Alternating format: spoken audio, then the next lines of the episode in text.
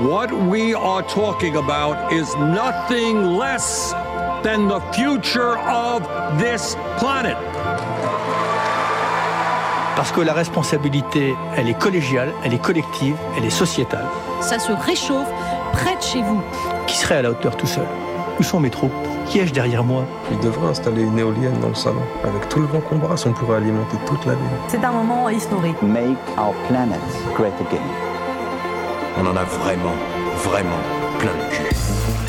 Bonjour à toutes et à tous, vous êtes sur RPL, vous écoutez Agissons, le magazine de la transition écologique. Sixième et dernier épisode de cette première saison d'Agissons.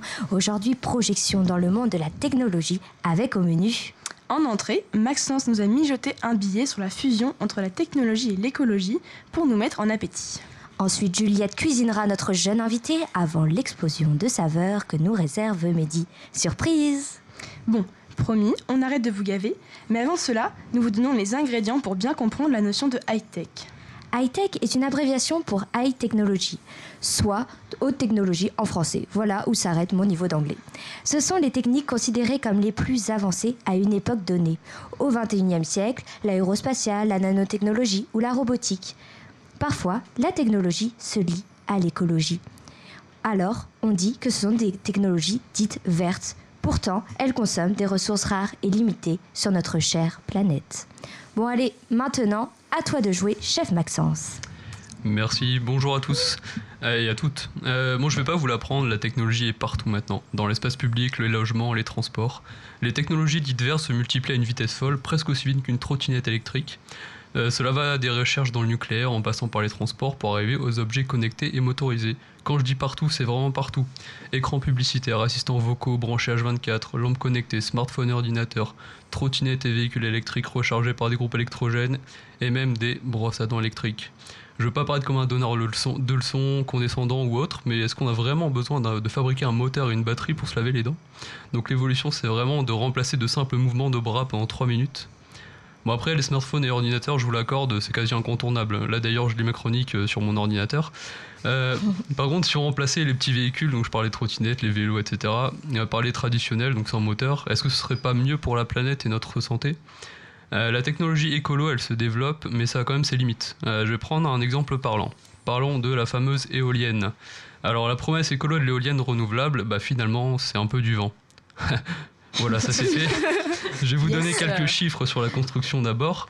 Euh, pour la construction d'une éolienne d'environ 135 mètres de haut et 108 mètres de circonférence, euh, les chiffres sont assez monstrueux. Hein. il faut pas moins de 53 camions de béton juste pour la base, environ 8 autres pour acheminer les éléments. Je sais pas combien ça représenterait si on livrait en trottinette, mais bon. Euh, je pourrais parler également des terres rares et de la quantité astronomique de matériaux nécessaires, sans compter les perturbations des oiseaux ou encore les poissons si c'est en offshore, donc dans l'eau. Euh, l'autre piste dans le high-tech, c'est la fusion nucléaire. Allez, retour en enfance.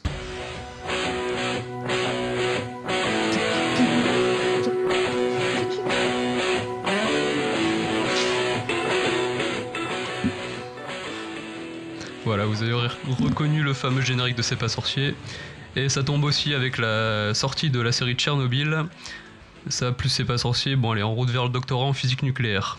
Alors, les centrales nucléaires actuelles utilisent la fission nucléaire. En gros, on bombarde des atomes d'uranium avec des neutrons et paf, ça fait de la chaleur. Euh, chaleur qui va entraîner une turbine et qui produit de l'électricité. Euh, actuellement, c'est la troisième génération, donc c'est les EPR, donc, vous avez peut-être entendu parler. Euh, on en trouve en Chine, en Finlande et en France, mais bon, comme toujours en France, il y a des retards. Euh, les EPR promettent d'être plus sûrs et avec de meilleurs rendements. Il y a toujours des recherches sur un nouveau procédé de création d'énergie nucléaire, ça s'appelle la fusion. Euh, donc en fait, on va faire fusionner de l'hélium avec du tritium qu'on produit avec du lithium et du deutérium qu'on trouve dans les océans. Bon, les mots compliqués, euh, c'est pas le plus important. Faut retenir que ça a un gros impact environnemental quand même. rien que le lithium dans nos batteries, voilà, ça exploite bien le sous-sol. Le procédé de fusion, c'est ce qui se passe un peu dans les étoiles et le Soleil. Bon, après, sur le papier, euh, c'est bien car ça produit quasiment pas de déchets radioactifs et ça produit encore plus d'énergie que la fission. Voilà, pour le nucléaire, c'est fini. On était dans les projets assez soft et euh, actuels. Il y a d'autres projets encore plus farvelus. Il y a par exemple le projet d'envoyer dans l'espace des panneaux pour euh, atténuer les rayons du soleil et donc réduire la température. On parle aussi de fertiliser les océans pour augmenter le nombre d'algues qui vont capter le CO2.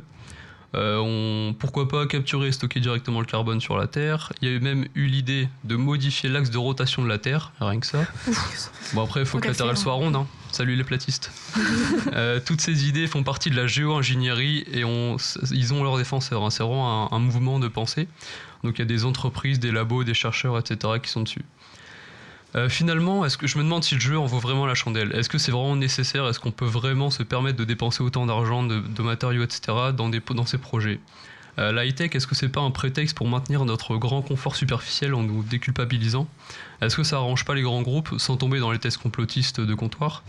Et euh, a-t-on vraiment besoin de tant d'objets connectés, mettre des batteries et des écrans partout? Voilà. C'est tout pour moi. Ce sont des très bonnes questions en tout cas à se poser, Maxence, et merci pour ton éternel humour pince sans rire. Merci. Euh, alors Juliette, qui avons-nous maintenant le plaisir d'accueillir sur notre plateau? Alors ce matin avec nous Thomas, étudiant à l'Institut catholique, excusez-moi, Et oui, Juliette est malade, et Eh oui, ben il oui, fait mais 30 bon. degrés dehors, mais elle a quand même réussi à attraper un rhume. on n'arrête pas le progrès. hein. Donc je reprends à l'Institut catholique des arts et métiers, dans une association qui s'appelle l'atelier Low Tech ICAM. Donc bonjour Thomas. Bonjour, je suis super content d'être à RPL, merci de m'avoir accueilli. Bah, de- le C'est de plaisir est même. pour nous, voilà. Donc euh, déjà, est-ce que tu peux nous présenter un peu ton association, euh, nous en parler rapidement s'il te plaît? Oui, bien sûr. Alors, euh, l'association Lotech ICAM, euh, dit aussi Alti, est une association étudiante euh, créée depuis maintenant un an et demi par euh, un certain Antoine Garando. Et cette année, j'ai repris l'association. Elle a, Antoine. Big up. Elle a deux fonctionnalités. C'est euh, avant tout sensibiliser les étudiants. Parce que là, je vais vous donner une citation, mais donc, euh, si tu dis-moi et j'oublierai, montre-moi et je me souviendrai, implique-moi et je comprendrai. Et ça, c'est des paroles de Confucius d'il y a Mhm. 5 siècles avant Jésus-Christ. Et donc là, c'est ce qu'on essaye de faire avec les étudiants, c'est de vraiment les impliquer au sein de l'école. Et euh, ça passe par euh, prototyper des low-tech que je vais définir par la suite. Donc, asso assez jeune et très dynamique qui euh, maintenant euh, a à disposition un Fab Lab qui va pouvoir euh, lui permettre de, de grandir et de pouvoir faire encore plus de projets. D'accord, bah merci. Bah oui, c'est important dans l'école d'avoir effectivement des associations comme ça qui vont bouger les choses. Du coup, bah t'en- parlais, mais est-ce que tu peux nous définir le low-tech, le low-tech pour toi, s'il te plaît? Donc euh, Maxence nous a défini les high-tech, donc high- technologie, haute technologie, et maintenant je vais vous définir les low technologies, low pour euh, basse technologie. Donc c'est des solutions euh, un peu clés en main qui sont euh, à la fois simples, accessibles partout dans le monde, et si possible faites à partir de matériaux de récupération. L'idée étant de s'attaquer aux, trois besoins primaires qui sont l'accès à l'eau, la nourriture et l'énergie fondamentale dans toutes nos sociétés. Tout en gardant une certaine démarche de sobriété, puisque euh, bien, bien entendu, euh, il faut s'inscrire dans cette démarche-là de sobriété. Donc euh, l'association est issue de, du Lotech Lab, qui est en fait la maison mère de l'Alti, et cette maison mère a trois missions, qui est la sensibilisation euh, aux low technologies, la diffusion de celle-ci à travers un site web qui est le Lotech Lab, que je vous conseille vivement de regarder, puisque c'est là où on s'inspire et on regarde tous les tutos, voir les documents. Voilà. Et euh, par la suite, il y a une troisième mission qui est la recherche fondamentale de ces low-tech à travers le monde. Et pour cela, ils, euh, traversent euh, sur leur catamaran des, zones reculées, reculées ou non, euh, c'est parce qu'il n'y a pas besoin de voyager pour en trouver. Et ils vont les documenter sur le site web. Donc l'idée, c'est qu'il existe plein d'inventeurs partout dans le monde qui n'ont pas le choix et doivent se débrouiller avec ce qu'ils ont et euh, sont vraiment très créatifs pour euh, faire des solutions qui répondent à, leurs besoins primaires cités précédemment. Et euh, c'est vraiment aller à la rencontre de ces inventeurs, les documenter et, les remercier. D'accord, très bien. Et du coup, c'est vrai que ça fait un, contraste donc avec les high-tech que nous présentait Maxence, qui, bon, paraissent presque... Enfin, c'est notre modèle actuel. Donc pour toi, pourquoi est-ce que pour les low-tech, il y a quelque chose qui freine, qui coince, entre guillemets? Donc tu en parles, euh, on a un modèle euh, aujourd'hui qui est euh, une économie basée sur la financiarisation.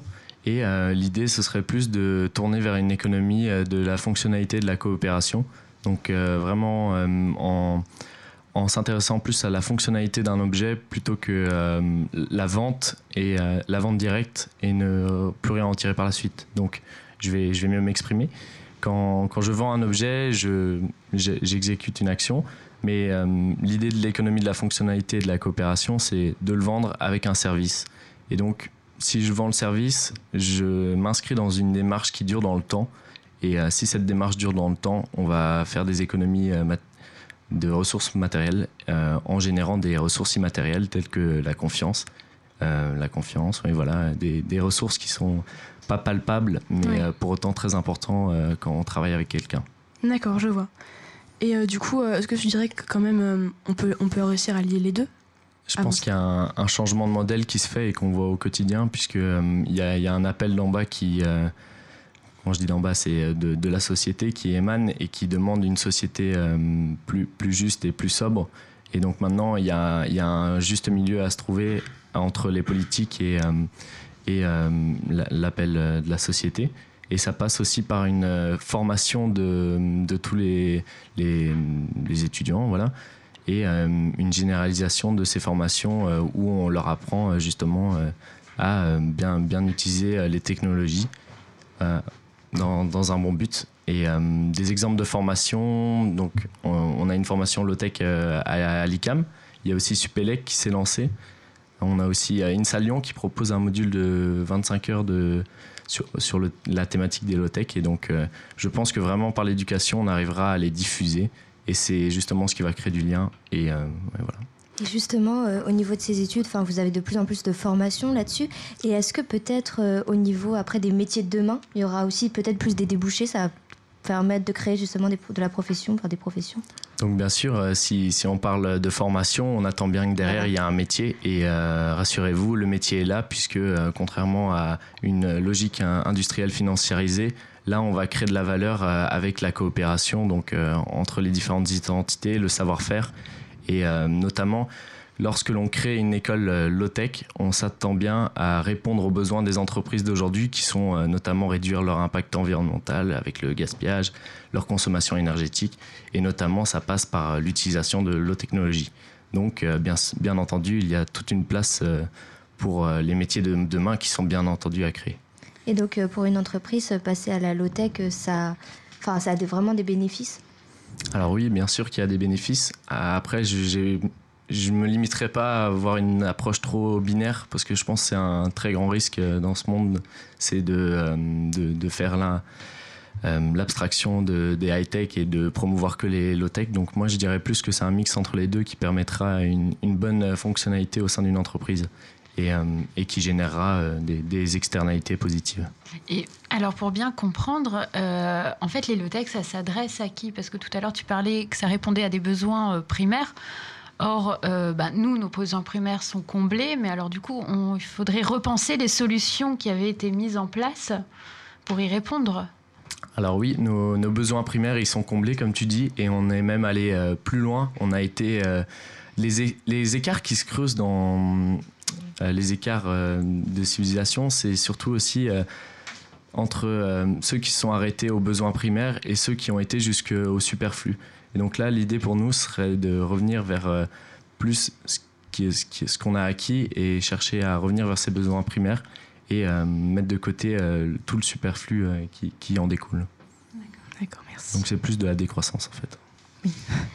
La, sobriété, comme tu disais tout à l'heure. Oui, c'est ça.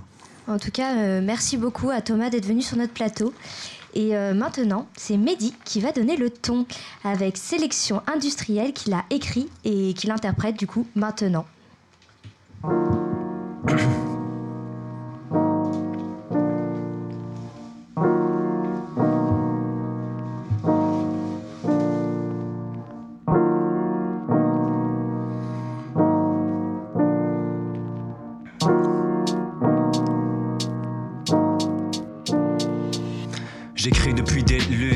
face cachée où la vie c'est rude, pousse mes phases chiadées.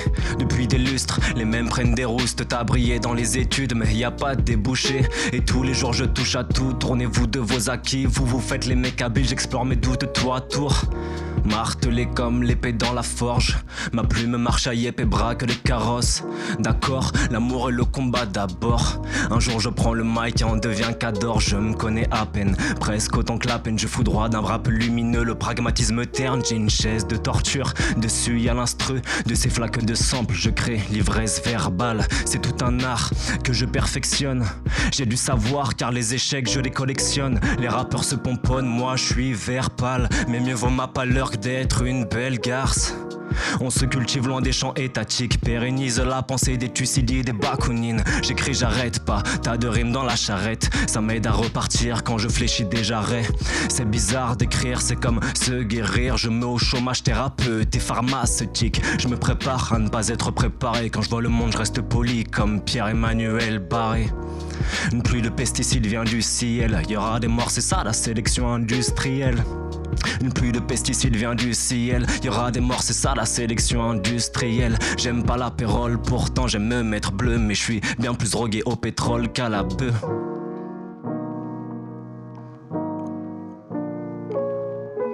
Ouais, je suis bien plus drogué au pétrole qu'à la bœuf. Où sont mes racines À bord d'une pirogue, la cascade devant me terrasse, me terre puis quoi encore, je le fais déjà beaucoup. Tous les jours dans ce bocal où j'acte les méros, j'ai pas fait mes vocalises, n'en déplaise à tes codes. Je suis anonyme, je dépeins de mots féroces, un humanisme en crise, subissant son époque où le misérabilisme se vend bien sous les kiosques. Respire un beaucoup, me dis-je dans la cohue. Le temps se moque des sépultures, nous sommes de futurs inconnus. Dans ma cohorte, mes couilles, ma caboche et mon cœur. Seule la nuit m'écoute et booste mes écrits à l'heure où la masse dort. Dans cette fourmilière, traversant les emmerdes dans les emmerdes journalières. J'arrive au taf, casquette à l'envers, ils s'y sont faits. Je l'avais pas, l'entretien de ces bains, comment la France est laide, ces bains, comment la France est laide et vive la sécu sociale. Mon rap te casse le cul, on dirait l'état pour le code du travail. Alors ça chiale, chiale, ça crie dans les manifs, soit t'es pour, soit t'es contre mais t'es toujours dans la matrice. Une liberté libérale, c'est un oxymore. Ils sont venus ravager nos terres comme des dorifores.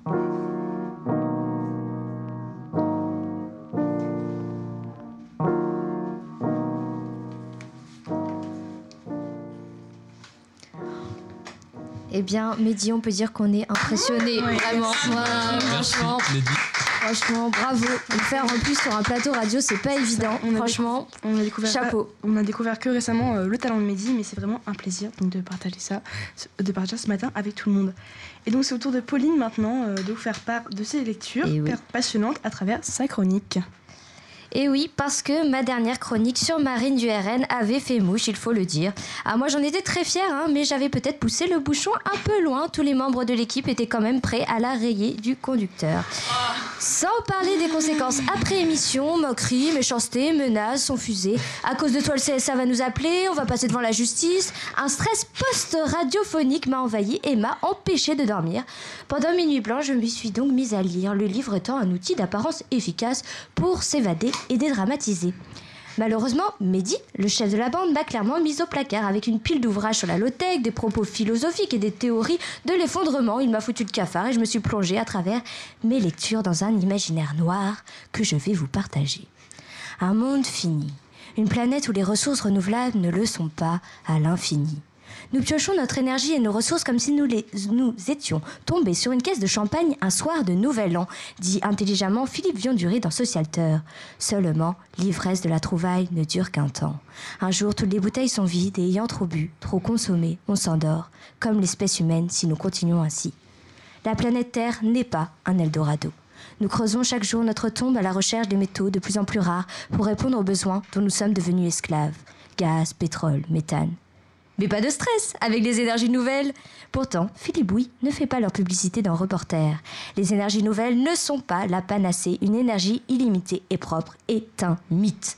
C'est comme quand on apprend que la petite souris n'existe pas. Au début, ça fait mal, mais il faut bien revenir à la réalité. Nous sommes d'ailleurs devenus des enfants capricieux. Les sapiens ont mal évolué, ce sont devenus des êtres impatients qui veulent tout faire vite et qui ont oublié le lièvre et la tortue de la fontaine. Philippe Bouy, cette fois-ci dans Socialteur, nous invite à ralentir. Dans le bâtiment, moins construire, moins chauffer. Dans notre consommation, on oublie l'achat compulsif des paquets de choco par 4, même en promo. Mais aussi dans le domaine du transport, moins se déplacer ou plus lentement. Lentement, pardon, on en revient donc à notre tortue qui demandait très justement au lièvre De quoi vous sert votre vitesse? Mhm, question piège, presque rhétorique, vous n'avez pas la réponse. La vitesse, on la cherche partout, dans les voitures de plus en plus puissantes, rapides, allez toujours plus vite dans nos recherches, la 5G, brou Ça me donne encore des frissons. Alors stop, j'arrête d'être pessimiste, ça ne me ressemble pas et j'ai cherché les petites onces d'espoir, des petits trésors d'inventivité dans mes lectures pour construire le monde de demain un monde d'innovation, mais pas celle qui consiste à sucer la roue de la Silicon Valley. Merci Philippe pour cette remarque pertinente. La France deviendrait ce modèle, arrêterait d'être un calque de la société américaine, essayant toujours de rivaliser et d'aller toujours plus vite dans ses découvertes technologiques, plus haut dans sa conquête spatiale. Notre pays serait un modèle non pas protectionniste, mais protecteur de la planète et de ses ressources.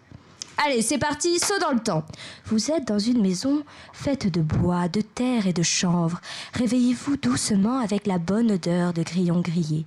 Lotecla.org vous explique comment confectionner votre boîte d'élevage. L'apport énergétique du grillon est de 120 calories par 100 grammes frais et sa tenue en protéines est très intéressante. Après ce doux réveil, vous emmenez vos enfants à l'école dans une voiturette extra légère de 50 kg, bridée à 50 km heure. Un trajet certes plus long, mais qui vous permettra de discuter avec Paul, votre petit garçon de 10 ans, qui vous expliquera comment il a construit son Jerry, un ordinateur fabriqué avec des composantes de réemploi. Les tablettes, les smartphones, trop énergivores seront interdits. On prend son temps, on se reconnecte à la vie réelle en oubliant la réalité virtuelle. Votre travail retrouvera du sens. Vous ne serez plus le dernier maillon d'une chaîne alimentaire indigeste, mais serez acteur d'une agriculture à taille humaine. Vous serez plus pressurisé pour faire du chiffre car les besoins des hommes seront repensés. Se nourrir bien et convenablement, bien dormir, avoir chaud.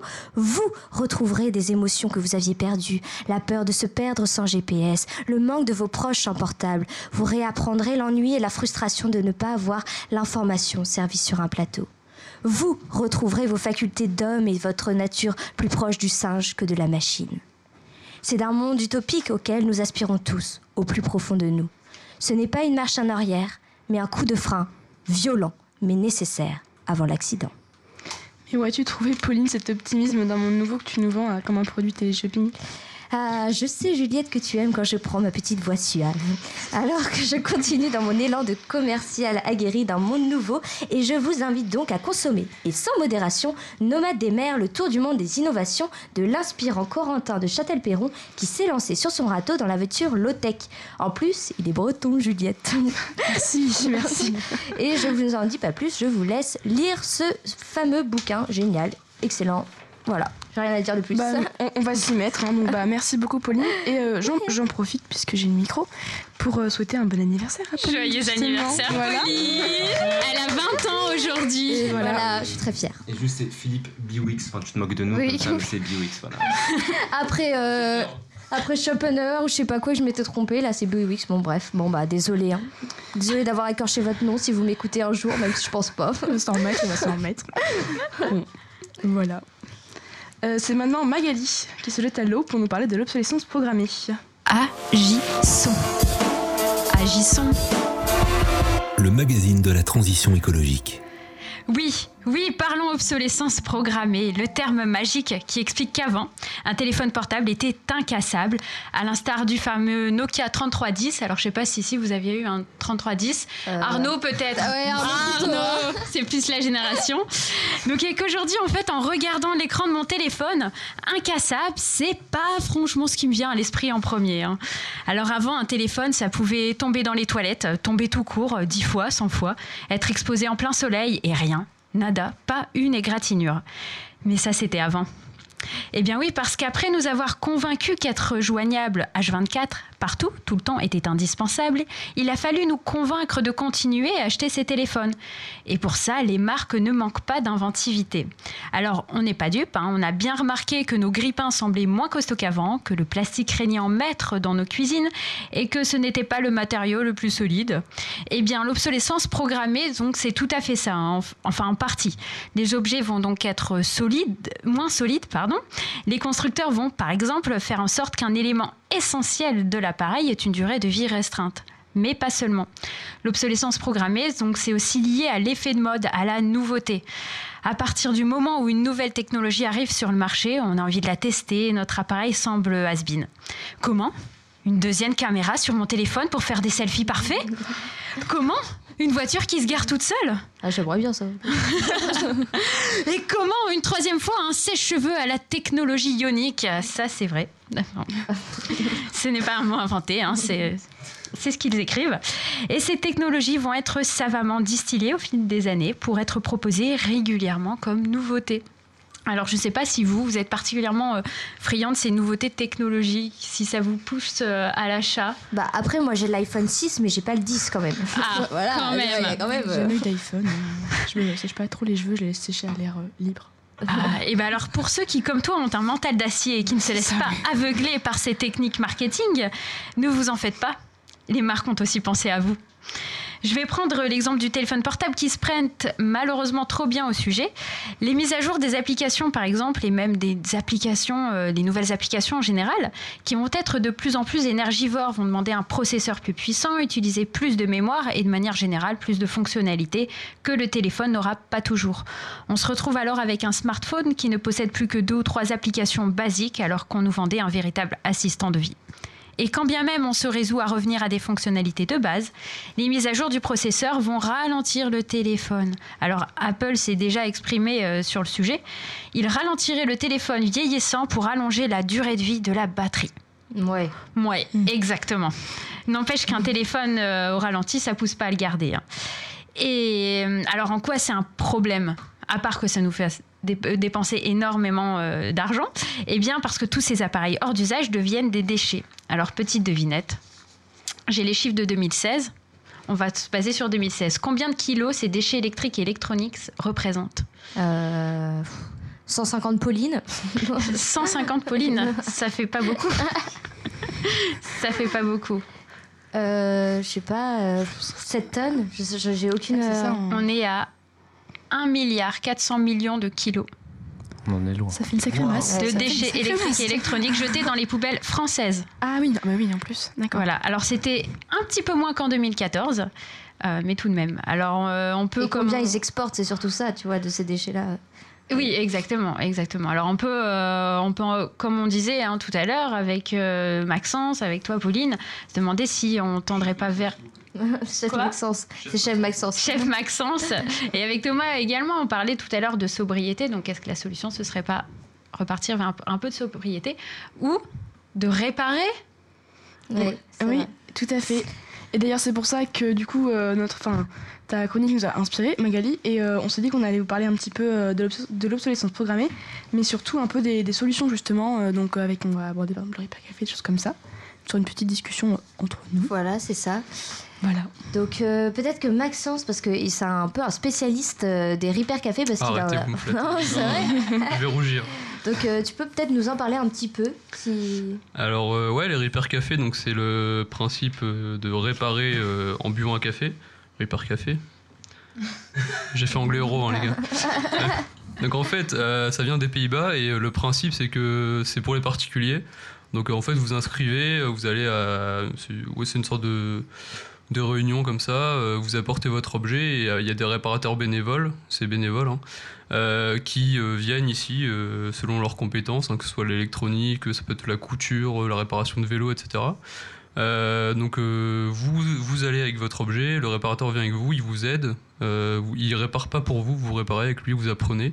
Donc c'est hyper intéressant au niveau compétences et puis humainement, enfin on fait des rencontres, etc.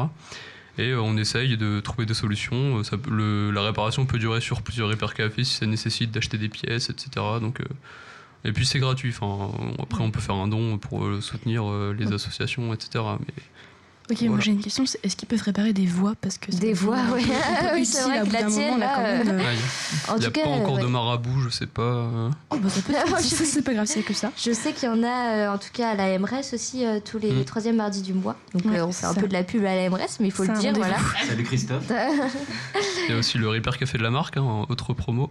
Et à Roubaix Ouais, il y en a aussi, à. Villeneuve d'Az, il y en a y en un peu il y en a partout. partout, ça se développe. beaucoup. Ouais, c'est vrai. Et euh, peut-être aussi, on peut parler un peu des Fab Labs, euh, puisque je sais que oui, toi, Un dernier Thomas. aussi Repair Ouais. Café qu'on peut mentionner, c'est celui au niveau de Vauban, qui est juste à le côté de l'ICAM, mais en fait, euh, c'est un, c'est un bon moyen, puisque en fait, euh, donc c'est, en tout cas celui-là, j'ai participé au dernier et euh, il y avait plutôt des personnes âgées. Et là, l'idée, c'est qu'on va essayer de créer du lien entre ces personnes-là et les étudiants du quartier qui sont pas toujours appréciés des, des, des gens, euh, voilà, pour, euh, pour les raisons que vous connaissez, le bruit, etc. Et là, euh, en fait, li- l'idée, c'est que les gens de l'association Alti vont venir pro- pas prototyper, mais bien réparer des, des appareils. Et c'est plutôt marrant parce qu'en fait, on arrive avec son appareil, on le pèse. Donc voilà, moi, la semaine dernière, j'étais venu avec un micro-ondes.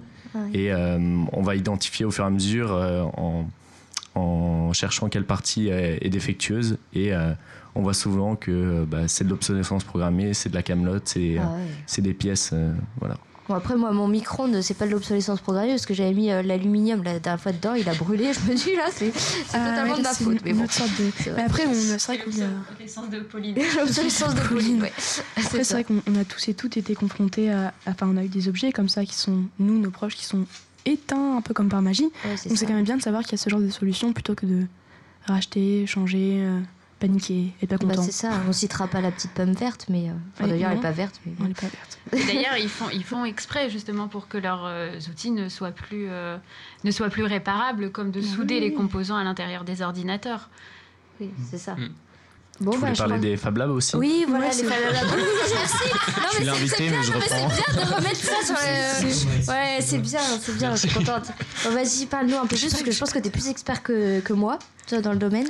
Donc euh, les Fab Labs, c'est des, euh, des espaces en fait où on retrouve euh, di- différentes, euh, c'est des espaces de travaux, euh, de travail co- collaboratif en fait, où on aura à disposition des, machines qui ne sont pas normalement à notre portée, imprimante 3D, euh, scanner. découpe laser, commande numérique pour usiner du métal. Donc voilà, toutes toutes des, des machines qui coûtent très cher. Et là, l'idée, en fait, c'est c'est de les mettre à disposition, de réparer notamment euh, euh, les, Les micro-ondes les micro-ondes. voilà, exactement. Super. Et euh, voilà, ça crée du lien très important. Et souvent, on dit que la low-tech ne peut pas être associée à un, à un Fab Lab, puisque justement, il repose sur des, des machines assez haute technologie. Et euh, moi, je dirais même que euh, c'est un élément essentiel pour euh, créer du, du maillage, de l'interaction avec, avec ses participants et justement arriver à réparer tout ça. euh, je sais pas, bah, mon micro-ondes, peut-être qu'en ayant les outils adéquats, là je pourrais faire des, des petites séries, c'est pas, c'est pas de la réparation en grande série comme on peut voir. Enfin voilà. Exactement, ouais. Donc, euh, ouais. Donc je pense que c'est vraiment euh, quelque chose qui est aussi en plein essor, les Fab Labs, et c'est une très bonne chose. euh, Donc euh, il y en a un à Lille, il y a le Tech Shop, et euh, aussi un à l'ICAM. Et donc même les écoles ont maintenant leur propre Fab Lab pour apprendre aux étudiants à bidouiller, à, à mettre les mains dans le cambouis un peu. Et, Bien, ça me fait penser à mes cours de techno mais, euh, du collège, mais ouais, c'est hyper sympa de faire ça. C'est un niveau un petit peu plus. Ah oui, non, oui, bon, euh, voilà, j'ai pas. J'ai fait des études quand même, hein, mais bon, voilà. Euh, bon, en tout cas, euh, c'est un petit peu triste hein, ce que je vais dire, mais l'émission touche à sa fin et puis bah, c'est aussi la saison d'Agisson qui touche à sa fin. donc voilà, tous les micros sont ouverts, donc euh, la parole est ouverte. Donc je vous laisse vous dire un petit, un petit au revoir peut-être. euh, Au revoir et surtout un grand, grand, grand merci. merci. à Ouais. ceux qui ont rendu l'émission possible, à la MRES et notamment à Nadège, à RPL Radio et notamment à Arnaud qui est derrière la régie à chacune Et oui, de nos émissions. toujours là, Et qui là. rigole, c'est les rires derrière, c'est Arnaud, c'est Arnaud. Et, et également un grand merci à Mehdi qui a chapeauté le projet depuis le début, qui a Et réuni toute l'équipe. Non, merci pour Voilà. tout. Bon bah voilà, après On ce s'est bien remerciement, amusé. je pense qu'on peut. euh, Petite larmichette Oh, pleurer. Mais non, ce n'est non, ce non, non, c'est anniversaire, ce je vais n'est pas pleurer, mais Ah bah bon, non. on va quand même finir en- avec une belle chanson. Il nous restera ça de Grand Corps Malade.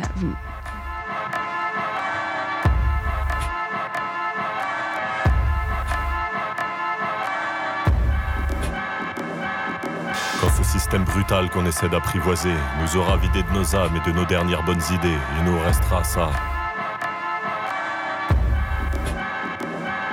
Quand les mythos d'en haut auront fait élire les chiens, que la culture et l'ouverture seront des souvenirs lointains, il nous restera ça. Quand Qu'on sera tous endormis par les discours des marchands de sable et qu'on aura que nos utopies pour raconter nos propres fables. Il nous restera ça. Il nous restera ça. Quelques papiers griffonnés, quelques rimes à enrichir. À la face d'un monde hanté par un futur sans avenir. On pourra dire qu'on a tenté de s'ouvrir un peu une veine pour faire couler une encronnette. Avoir mal pour être soi-même. On essaiera de se souvenir pourquoi on a commencé ça. Retrouver l'urgence d'écrire, le plus important c'est ça. Être soi-même malgré tout, naïf, décidé, bavard. On absorbera les mots en trop sur un bout de papier buvard. On essaiera de se souvenir qu'on a fait ça sans calculer. On a noirci sans rougir tout ce qu'on trouvait d'immaculé. Comme un réflexe dérisoire, c'était bon quand j'y pense. Et on a rempli des pages comme tu t'es rempli la panse. Certains diront que ça sert à rien, mais qui pourra nous raisonner? On sera toujours plus d'un à continuer de faire résonner quelques cordes vocales têtues qui ne feront pas le rage, tels des poètes torse nus un peu perdus dans l'orage. Dans la tempête où le chiffre a pris le dessus sur le verbe, on se sent bien à nos places, un peu comme un poisson dans l'herbe. Personne ne peut le cacher, on a la rime anachronique. Dans ce monde de 4G, on cherche les cabines téléphoniques. Sans réseau, sans raison, comme le roseau nous plions. Hors fuseau, hors saison, nos dernières forces nous trions. Pour arroser encore la source qu'on ne laissera pas tarir. Les deux pieds dans l'eau, on entendra encore nos rires, on entendra encore nos joies, on entendra encore les cris. Ceux des vrais, ceux des enfants qui nous font croire à l'envie. L'envie de regarder au-dessus, voir qu'il y a encore des étages. Et qu'ils pourront y grimper avec en poche cet héritage. Ces quelques mots, ces quelques textes qui nous aident à penser. Qu'on n'a pas fait tout ça pour rien, qu'il y aura une trace du passé. Il leur restera ça, ces quelques moments choisis. Dans ce monde de brut, quelques grammes de poésie.